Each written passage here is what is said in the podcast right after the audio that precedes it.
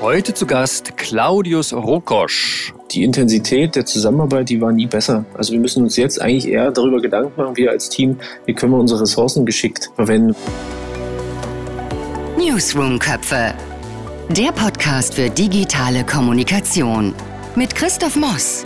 Denn der Newsroom beginnt im Ohr.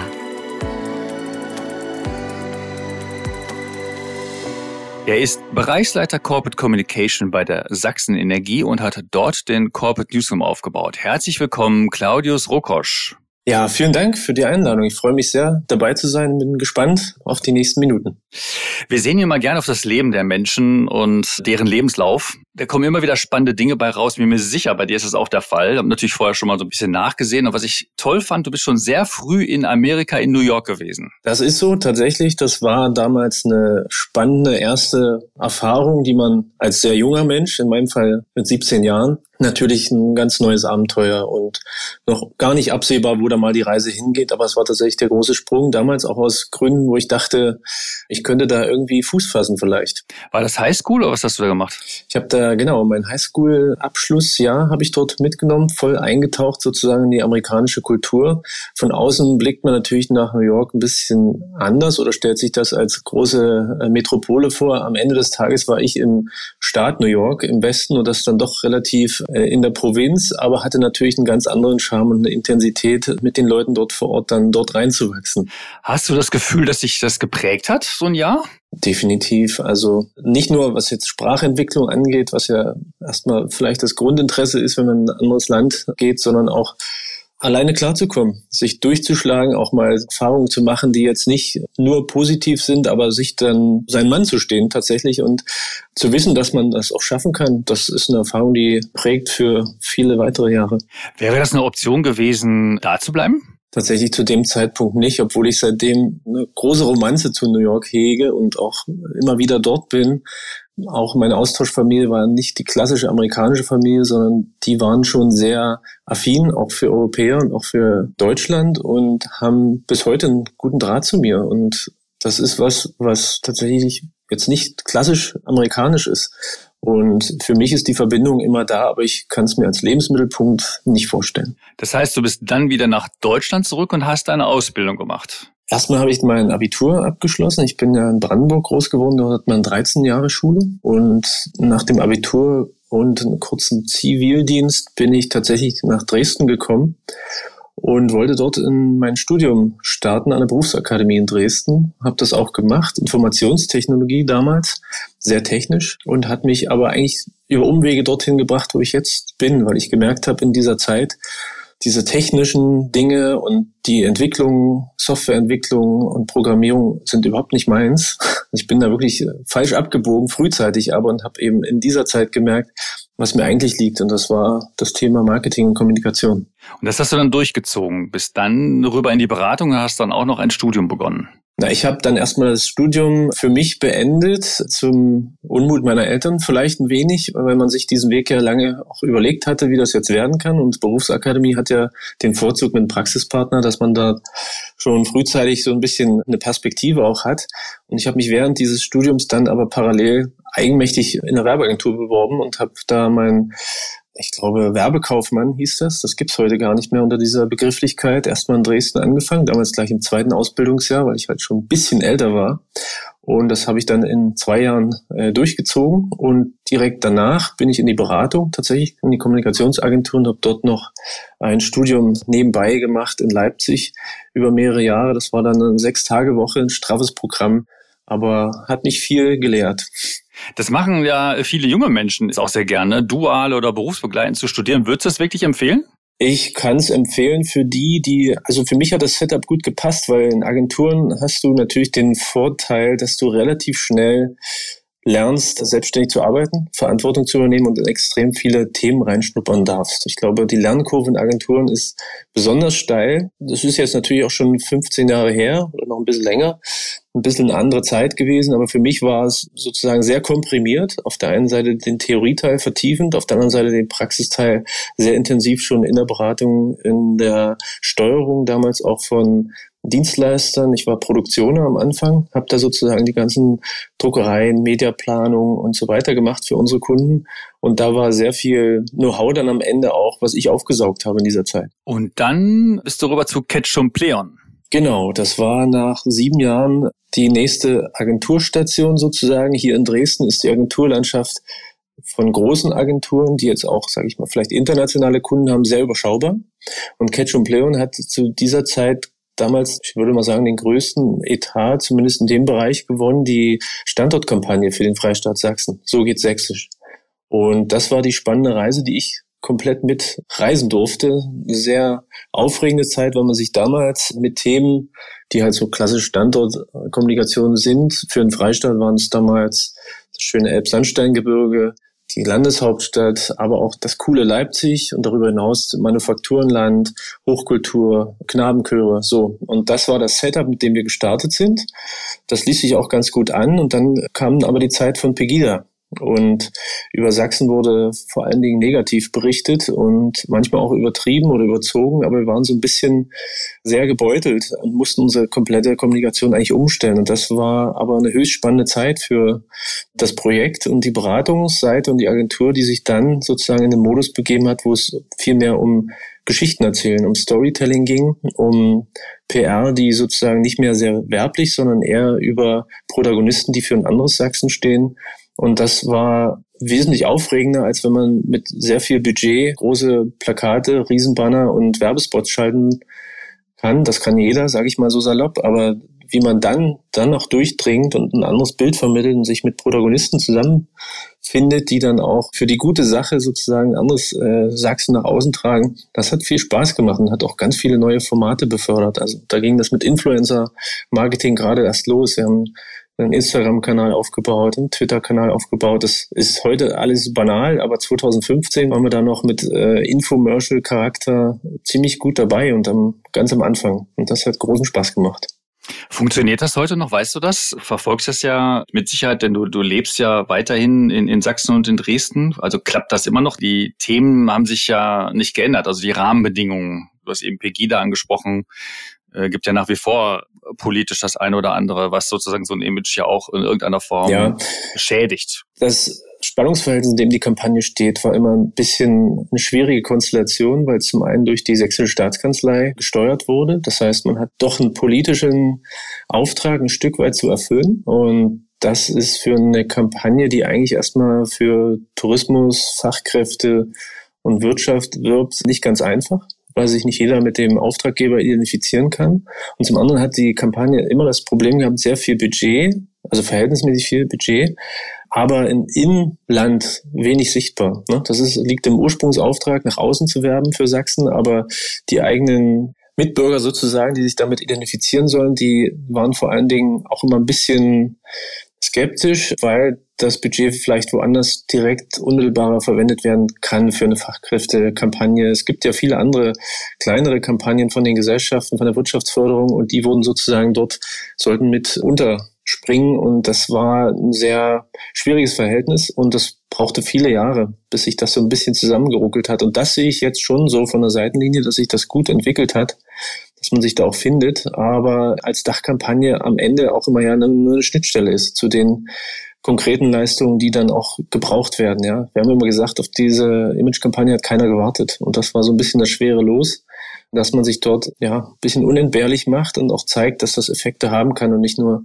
auf eine Oberflächlichkeit mit sehr viel Budget irgendwie verpufft, weil es nicht zielgerichtet ist. Du hast eben äh, schon angedeutet, ihr habt da sehr stark auf Geschichten gesetzt. Das wird ja sicherlich da auch deine aktuelle Arbeit bei Sachsenenergie stark beeinflussen. Du bist dann von Catch and Play und noch kurz rübergegangen zu Ressourcenmangel für einige Monate. Genau, Ressourcenmangel sehr lange, glaube ich, so ein bisschen unterm Radar gewesen. Ist eine Agentur, die sich sehr mit komplexeren Themen auseinandersetzt, viel für Ministerien arbeitet und Sachverhalt, Informationskampagnen vor allen Dingen an den Start bringt mit Themen, die jetzt nicht so einfach zu erklären sind, aber trotzdem eine gute Kommunikation, vor allen Dingen eine gute Kommunikation brauchen. Und das war so ein bisschen der nächste Schritt für mich, wo man dann zum einen nochmal eine komplexe Kommunikationsarbeit machen durfte und zum anderen war es dann der erste richtige Schritt auch in die Führungsverantwortung rein, weil ich dort den Standort geleitet habe hier in Dresden zusammen mit einem Kollegen und sich auch viel mehr um das Thema digitale Kommunikation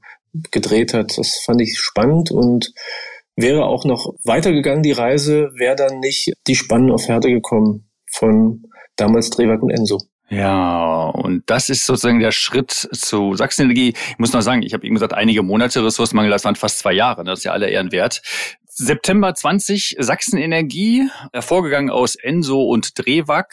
Äh, das ist jetzt genau drei Jahre her. Wieso, wie kam das und wie hat sich das entwickelt? Das war tatsächlich eine Chance, die ich nicht verstreichen lassen konnte, auch wenn das vom Timing her noch nicht ideal war. Ich hätte da auch auf der Agenturseite gern noch weitergearbeitet und den Weg dort weiterverfolgt, aber damals, als die ersten Gespräche dann stattgefunden hat, dort jemand gesucht wurde und ich den Vorstandsvorsitzenden, der auch heute noch Vorstandsvorsitzender ist, Herr Dr. Brinkmann, persönlich kennenlernen durfte, was er vorhat, wieso seine Reise aussehen soll und wen er dafür braucht, da war relativ schnell ein Feuer in mir entfacht, weil die Möglichkeiten, ein Kommunikationsteam nicht nur zu übernehmen und zu leiden, sondern in einer sehr spannenden Transformationsphase intensiv durchzuführen, Neues zu entwickeln und auch, sage ich mal, jetzt nicht mit einem kleinen Testballon, sondern das große Ganze und alles, weil wir waren in der Zeit 2020, wo die Fusion zum Ende des Jahres gewuppt werden musste. Da gab es einen fixen Termin und gleichzeitig gab es ein Team, was in seiner Struktur so nicht mehr weiter arbeiten sollte, weil es einfach nicht mehr dienlich war für die neuen Herausforderungen von einer agileren Kommunikation, von einer schlagkräftigen und vor allem von einer effektiven und effizienten Kommunikationsarbeit, die sehr integriert laufen muss, gerade für so eine große Organisation. Das alles klang erstmal ein wenig abschreckend, weil man natürlich gar nicht weiß, was gerät man dort rein.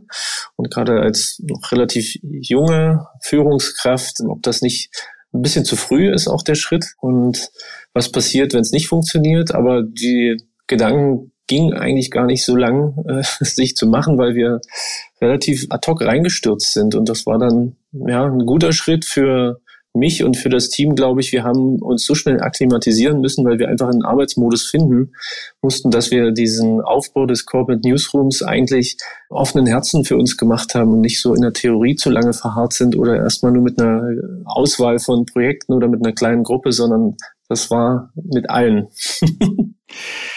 ich habe gehört, du hast eine Rede gehalten. Was hast du da erzählt?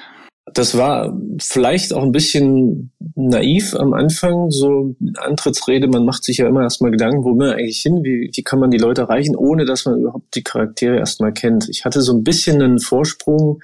September war mein offizieller Einstieg, aber ich war ein halbes Jahr vorher schon begleitend im Hintergrund ein bisschen dabei und konnte mir ein Bild machen. Es gab auch vorher so eine Art Mikroanalyse von dem Bereich und den äh, Mitarbeitenden. Dort habe ich mich natürlich sehr mit intensiv auseinandergesetzt und habe dann für meinen Plan und für meine ja, Antrittsrede vor allen Dingen erstmal eine Art Vision, wo wollen wir in Zukunft sein und was braucht es dafür? Vision und Mission ist ja fast der Klassiker, wenn man so eine Transformation auch angehen will. Aber vor allen Dingen ging es darum, die Leute nicht von vornherein zu überfordern und zu entfremden von dem, was sie eigentlich sind, sondern zu schauen, wen haben wir, mit wem können wir wie zusammenarbeiten und wen braucht es auch zukünftig in welcher Rolle. Und das ist für jeden Einzelnen ja auch ein bisschen was anderes, wenn er sehr geprägt ist von einer Arbeitsweise, die ihn über Jahre, manchmal Jahrzehnte auch definiert hat. Viele Routinen, viele, sage ich mal, Abläufe, die so immer richtig waren und das dann auf einmal sei es nur durch einen Abbau von Hierarchie oder eine selbstständigeren Arbeitsweise, wo eben natürlich auch mehr nicht nur Gestaltung, sondern auch Verantwortungsraum auf jeden Einzelnen zukommen.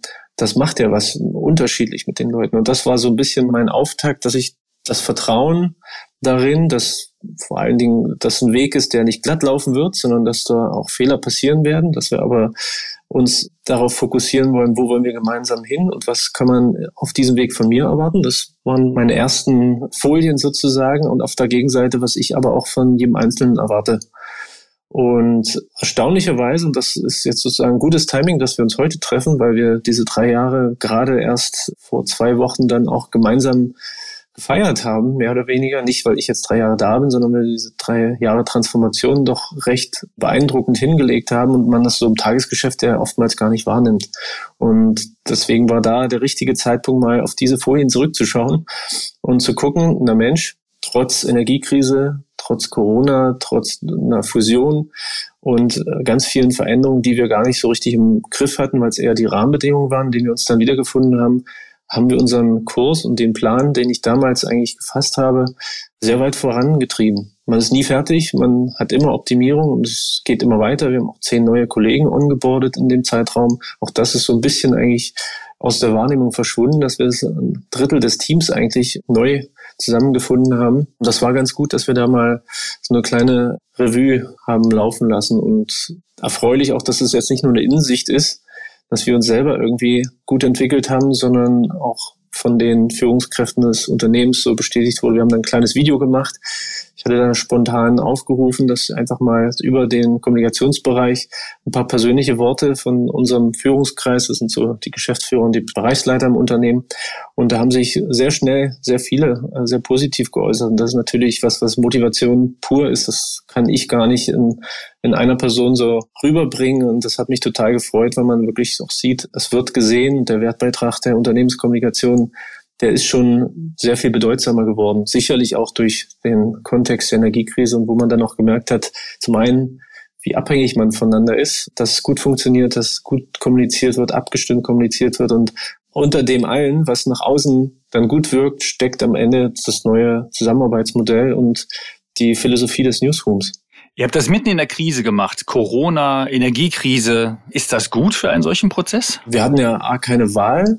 Und B fand ich es jetzt rückblickend gar nicht so schlecht, weil wir alternativlos unseren Modus dann fahren mussten. Es musste funktionieren, egal wie.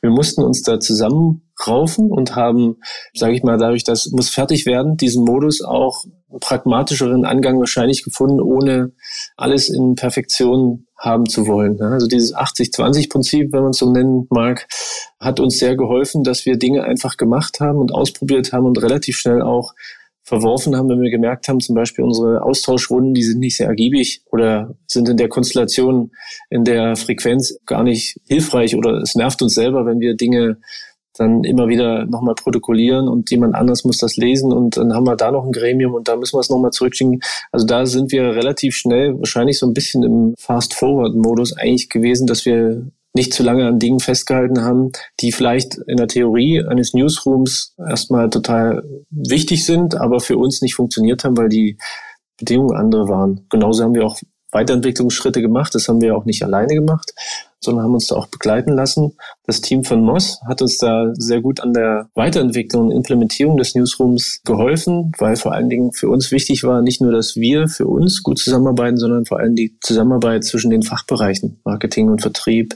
Personal und die vielen anderen, die Abhängigkeiten zu uns haben, aber auch andersrum eine Arbeitsweise verstehen müssen, die jetzt neu ist und die nicht immer nur über die Führungskräfte laufen soll, sondern vor allen Dingen durch Themen und Medienmanagement, wo die Verantwortlichkeiten und die fachliche Expertise ganz anders aufgeteilt sind. Ich habe das Gefühl, wenn ich dich jetzt höre und wir haben dich ja auch eine Zeit lang begleiten dürfen, dass dir das Team, die Menschen sehr, sehr wichtig sind dabei. Du nimmst das sehr ernst. Was hast du mit dem Team gemacht? Wie hast du mit ihnen gesprochen? Wie hast du ihre Sorgen genommen? Wie hast du vielleicht auch Euphorie entfacht? Was hast du getan? Also zum einen großer Vertrauensvorschuss. Ich habe gemerkt, relativ schnell gemerkt, das sind alles Profis und denen musst du eigentlich nicht erklären, wie sie arbeiten sollen. Fachlich jedenfalls nicht. Da gibt es viele Experten in ihrem Gebiet, wo ich auch, sage ich mal, gar nicht mir dreisten würde, da die bessere Meinung immer zu haben. Und dass die aber den Spielraum auch brauchen, dass es einfach nicht sinnvoll ist, sich mit zu vielen Freigaben und Prozederen, die dann über Hierarchie erstmal bis dahin anarbeiten, dann bitte weitergeben, sondern dass man es so weit wie möglich eigenverantwortlich einfach treiben kann und jeder in seiner Perspektive und in seiner Rolle das auch wirklich machen soll. Und da hilft es manchmal auch wirklich, einen oder anderen Fehler zu machen, so hart das klingt, aber zu merken, die Welt geht davon nicht unter. Ja. Und irgendwann nimmt man dadurch auch eben auch Geschwindigkeit auf. Weil sie merken, da ist jemand da, der begleitet mich, der unterstützt mich, der hat auch eine schnelle Rückkopplung. Das ist mir auch wichtig, weil ich denke, anders funktioniert Kommunikation heute nicht.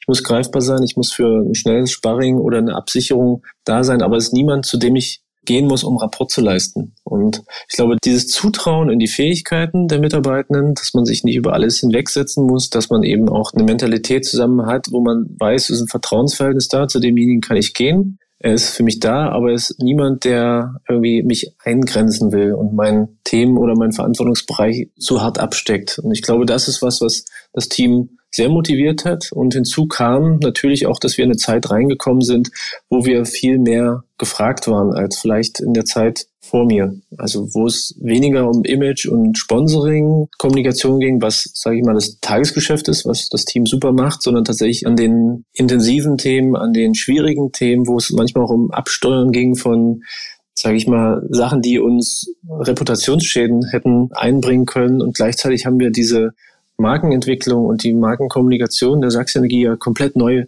denken dürfen. Und auch das macht natürlich Spaß, wenn man nicht Konzepte für die Tonne entwickelt, sondern Konzepte entwickelt, die dann auch in der Umsetzung relativ schnell Effekte bringen, worüber auch gesprochen wird, worüber auch intern sozusagen dann eine Strahlkraft entwickelt werden muss für eine neue Arbeitgeberkommunikation, für eine neue, sagen wir, Marketing- und Vertriebs- Kommunikation, die sich daran anschließt, wenn wir erstmal diese neue, schöne, aber noch leere Hülle der Sachsenergie komplett neu bespielen dürfen. Und das Spannende war für uns auch, dass wir ja nicht durch den Zusammenschluss von Drewag und Enso einfach weitermachen und im größeren Stile, sondern dass es eine komplette Neuausrichtung gab. Also mit allen Geschäftsfeldern, mit einer Erweiterung, Inzwischen sind wir auch im Telekommunikationsbereich unterwegs. Wir machen viel, viel mehr zum Thema erneuerbare Energien. Wir haben dieses Wasserthema sehr präsent, gerade hier in Dresden, wo die Chipindustrie floriert und sich immer weiter ansiedeln möchte. Das sind so viele infrastrukturrelevante Projekte und Themen, wo man merkt, Mensch, wir sind systemrelevant. So, und das kommt am Ende auch auf die Kommunikation zurück. So, und dann ist man halt immer weniger nur bunte Bilder und schöne Anzeigen, sondern man arbeitet an den harten unternehmenspositionierenden Themen und schaut sich an, wie können wir das sozusagen sukzessive in diese neue Welt der Sachsenergie überführen. Und das alles sehr eng und gemeinsam. Und auch da eine Abhängigkeit von anderen Fachbereichen zu uns stärkt die Bindung am Ende. Und die Intensität der Zusammenarbeit, die war nie besser. Also wir müssen uns jetzt eigentlich eher darüber Gedanken machen, wir als Team, wie können wir unsere Ressourcen geschickt verwenden, weil man, wenn man immer eher mit einsteigt, auch bei Entwicklung von Themen, hat man natürlich am anderen Ende dann so ein bisschen ein Zeitthema, ne? dass man gerade jetzt in Zeiten von vielen Teams und Termin, wo man Abstimmung und nochmal, und den nehme ich schon mal mit rein, dann hat er das schon mal gehört. Auf der einen Seite schön, auf der anderen Seite natürlich auch tödlich, wenn man bei zu vielen Abstimmungsrunden mit drin hängt, wo man am Ende noch gar kein To-Do draus hat.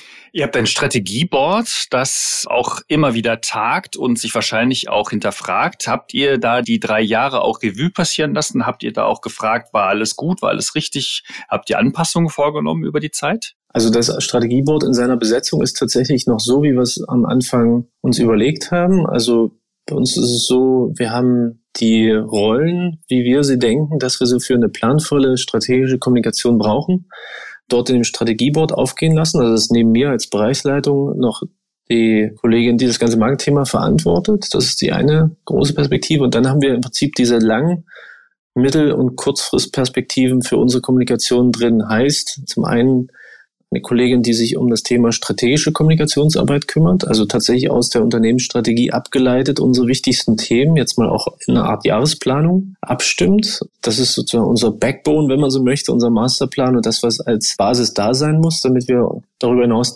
erstmal in diese, was sind Themenschwerpunkte, was sind auch Kampagnen für dieses Jahr reinkommen. Das ist dann die Mittel Fristperspektive sozusagen. Die Kampagnenmanagerin ist Teil des Strategieboards. Und dann haben wir unseren Chef vom Dienst, das ist ja auch tatsächlich eine komplett neu geschaffene Rolle dann gewesen mit drin, der sozusagen das tagesaktuelle Kommunikationsgeschäft sehr eng zusammen mit den Themen und Medienmanagern und Markenmanager, die gibt es bei uns noch als Besonderheit sozusagen, als Add-on. Das sind die fünf Rollen bei uns im Strategieboard. Und wir machen tatsächlich, ich glaube, halbjährlich, dreivierteljährlich, machen wir so eine Art Review, lassen uns auch vom Team sozusagen spiegeln, sind Sie mit diesem Gremium, was ja fachlich sagen wir, den Bereich führen soll, einverstanden? Kriegen Sie genug Entscheidungsbedarfe geklärt und auch begründet, warum wir wie entscheiden?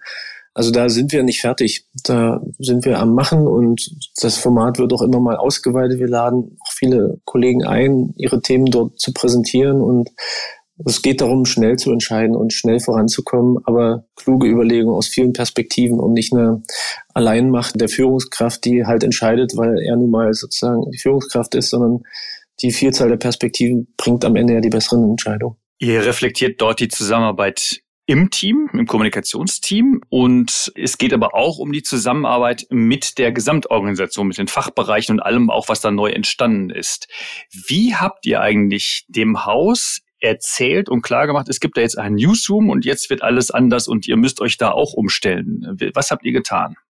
Das ist tatsächlich der Aspekt, der wahrscheinlich am meisten unterschätzt wurde dass wenn wir mit uns selber fertig sind und mit den Schritten, die wir hin zu diesem Newsroom, also Ausdefinition der Rollen, wie sind die Schnittstellen zukünftig, wer ist für was verantwortlich, wie wollen wir zusammenarbeiten innerhalb des Teams, dann fängt ja eigentlich die Arbeit erst an. Und wir hatten rückblickend, das war sicherlich was, was nicht optimal war, was aber der Situation geschuldet war, relativ schnell den Vorhang gelüftet, sage ich mal, und den Newsroom dann auch dem Unternehmen präsentiert. Erst im Führungskreis, dann in den verschiedenen Runden mit den Führungskräften der anderen Fachbereiche. Wir wollen in Zukunft so mit euch zusammenarbeiten. So, und das war natürlich eine Anforderung, die trifft auf ein Setting im Unternehmen, wo ganz andere Arbeitsweisen gepflegt wurden und auch sicherlich noch werden. Und wie das zusammen matcht und wie die Zusammenarbeit dann auch für Frustration sorgt im eigenen Team, weil eben so woanders nicht gearbeitet wird, das ist was, was uns über viele Monate und Jahre sehr intensiv beschäftigt hat. Und da ist auch noch ein Weg zu gehen, weil am Ende immer eine vertrauensvolle Zusammenarbeit und auch eine Verlässlichkeit, auch mit der traue ich dem oder derjenigen Kollegin das zu, dass sie das Thema nicht nur begreift, sondern auch so aufbereitet und so intensiv bearbeiten kann, dass ich da nicht noch eine zweite und dritte Instanz daneben brauche, die das absichert. So, und das ist ein Weg, den kannst du nicht beschleunigen, bin ich der Meinung, sondern das kommt durchs Doing und das kommt durch Protagonisten auf der Gegenseite, die auch Vertrauen in dieses Newsroom-Modell haben. Ja, und zur Ehrlichkeit gehört ja auch dazu, dass wir uns eben nicht mit jedem Thema, was an uns herangetragen wird, auseinandersetzen zu dem Zeitpunkt, wenn es gewünscht ist, sondern wir haben eine eigene Agenda, wir arbeiten themenzentriert und wir gucken, wie wir welche Themen wann platzieren. Und das ist ein Modus, der sorgt nicht nur für gute Stimmung im Unternehmen, sondern da muss man auch begründen, wo man bestimmte Themen vielleicht schiebt oder abmoderiert. Aber das ist ja das, woran wir hart arbeiten und das ist dann auch wieder Moderationsfähigkeit zwischen den Fachbereichen, manchmal eben auch durch die Führungskraft, die dann im Hintergrund nochmal begründet, warum wir eben diesen Modus gehen. Und das ist am Ende aber ja ein hoheitliches Kommunikationsgeschehen braucht, wo halt nicht jeder zur selben Zeit seine Themen nach außen transportieren kann. Und äh, wie begründet ihr das dann? Also wie vermittelt ihr das? Das ist dann vor allen Dingen mit Blick auf unsere Jahres- und Themenschwerpunktplanung. Viele Themen lassen sich ja subsumieren unter größeren Themen. Also wenn wir jetzt zum Beispiel uns das Thema Innovationskraft des Unternehmens raussuchen, dann können wir aus ganz vielen Perspektiven darüber berichten, was machen wir im Kraftwerksbereich, warum sind wir in bei den erneuerbaren Energien innovativ? Wie sind, äh, sage ich mal, unsere Pläne, was jetzt das Thema Wasserinfrastruktur für die Region angeht? Da steckt in so vielen Themen was drin, man muss es nur anders drehen. Ja, und das ist genau das Spannungsfeld, dass der Fachbereich ja am Ende trotzdem diesen Weg mitgehen, will seine Themen jetzt auch nicht verfremdet haben, aber er muss auch verstehen, dass er nicht die alleinige Zielgruppe ist für die Kommunikation, dass wir oftmals mit unseren sehr technischen Themen, manchmal auch sehr trockenen Themen die so an uns herangetragen werden, nicht weit kommen. Weil am Ende wollen wir ja, dass wir relevant sind, dass wir gehört werden, dass sich äh, unsere Kunden, unsere Partner und Zielgruppen mit den Themen auch auseinandersetzen, weil sie eben so spannend aufbereitet sind, dass sie auch konsumiert werden. Und das ist so ein bisschen die fachliche Expertise, die sich für uns immer klarer herausstellt, dass da auch ein Vertrauen der Fachbereiche da ist, wenn die so mit ihren immer, Themen, die sie vortragen, entweder noch nicht Gehör finden oder sagen, das machen wir anders, das muss ein, muss ein Bewegbildformat sein oder es muss eben eher eine Infografik sein, weil es einfach zu kompliziert ist, versteht keiner, es verstehen nur wir oder manchmal auch nicht mal wir. Das müssen wir ganz anders machen und dass man da nicht jedes Mal sag mal, in Schwierigkeiten läuft, weil die Kollegen das eben komplett anders sehen, das ist eigentlich viel Moderationsgeschick und am Ende auch beweisen, dass es funktioniert. Also auch da wichtig und da kommen wir auch jetzt in den nächsten Monaten, das ist unser nächster großer Entwicklungsschritt, das Thema Evaluation. Dass wir nicht nur für die anderen Fachbereiche Themen zusammen entwickeln und produzieren, sondern am Ende auch die Kette schließen sozusagen und zeigen, was hat es denn gebracht? wo haben wir wie stattgefunden, wie waren da die Interaktionen dazu, wie würden wir es beim nächsten Mal anders machen. Also über eine Medienresonanzanalyse, Social Hearing, aber auch die klassischen, wie haben unsere Stakeholder sozusagen dort dann, wie hat's resoniert in dem Bereich, wo wir das Thema adressiert haben und das zurückzuführen. Ich glaube, das wird auch helfen, dass da noch mehr Zutrauen in diesen Weg kommt, warum wir manchmal Sachen anders aufbereiten müssen oder eben auch woanders verorten, als das ursprünglich vielleicht durch den Fachbereich mit Bitte an die Kommunikation herangetragen wird. Eine klare Themenstrategie, Themenplanung und am Ende auch eine ordentliche Zielmessung durchgeführt bei der Sachsenenergie und erklärt von Claudius Rokosch. Vielen Dank, dass du bei uns warst, lieber Claudius. Sehr gern. Ich freue mich auf ein Wiedersehen. Das war Newsroom Köpfe, der Podcast für digitale Kommunikation. Du möchtest keine neue Folge verpassen? Dann folge uns auf newsroomköpfe.com.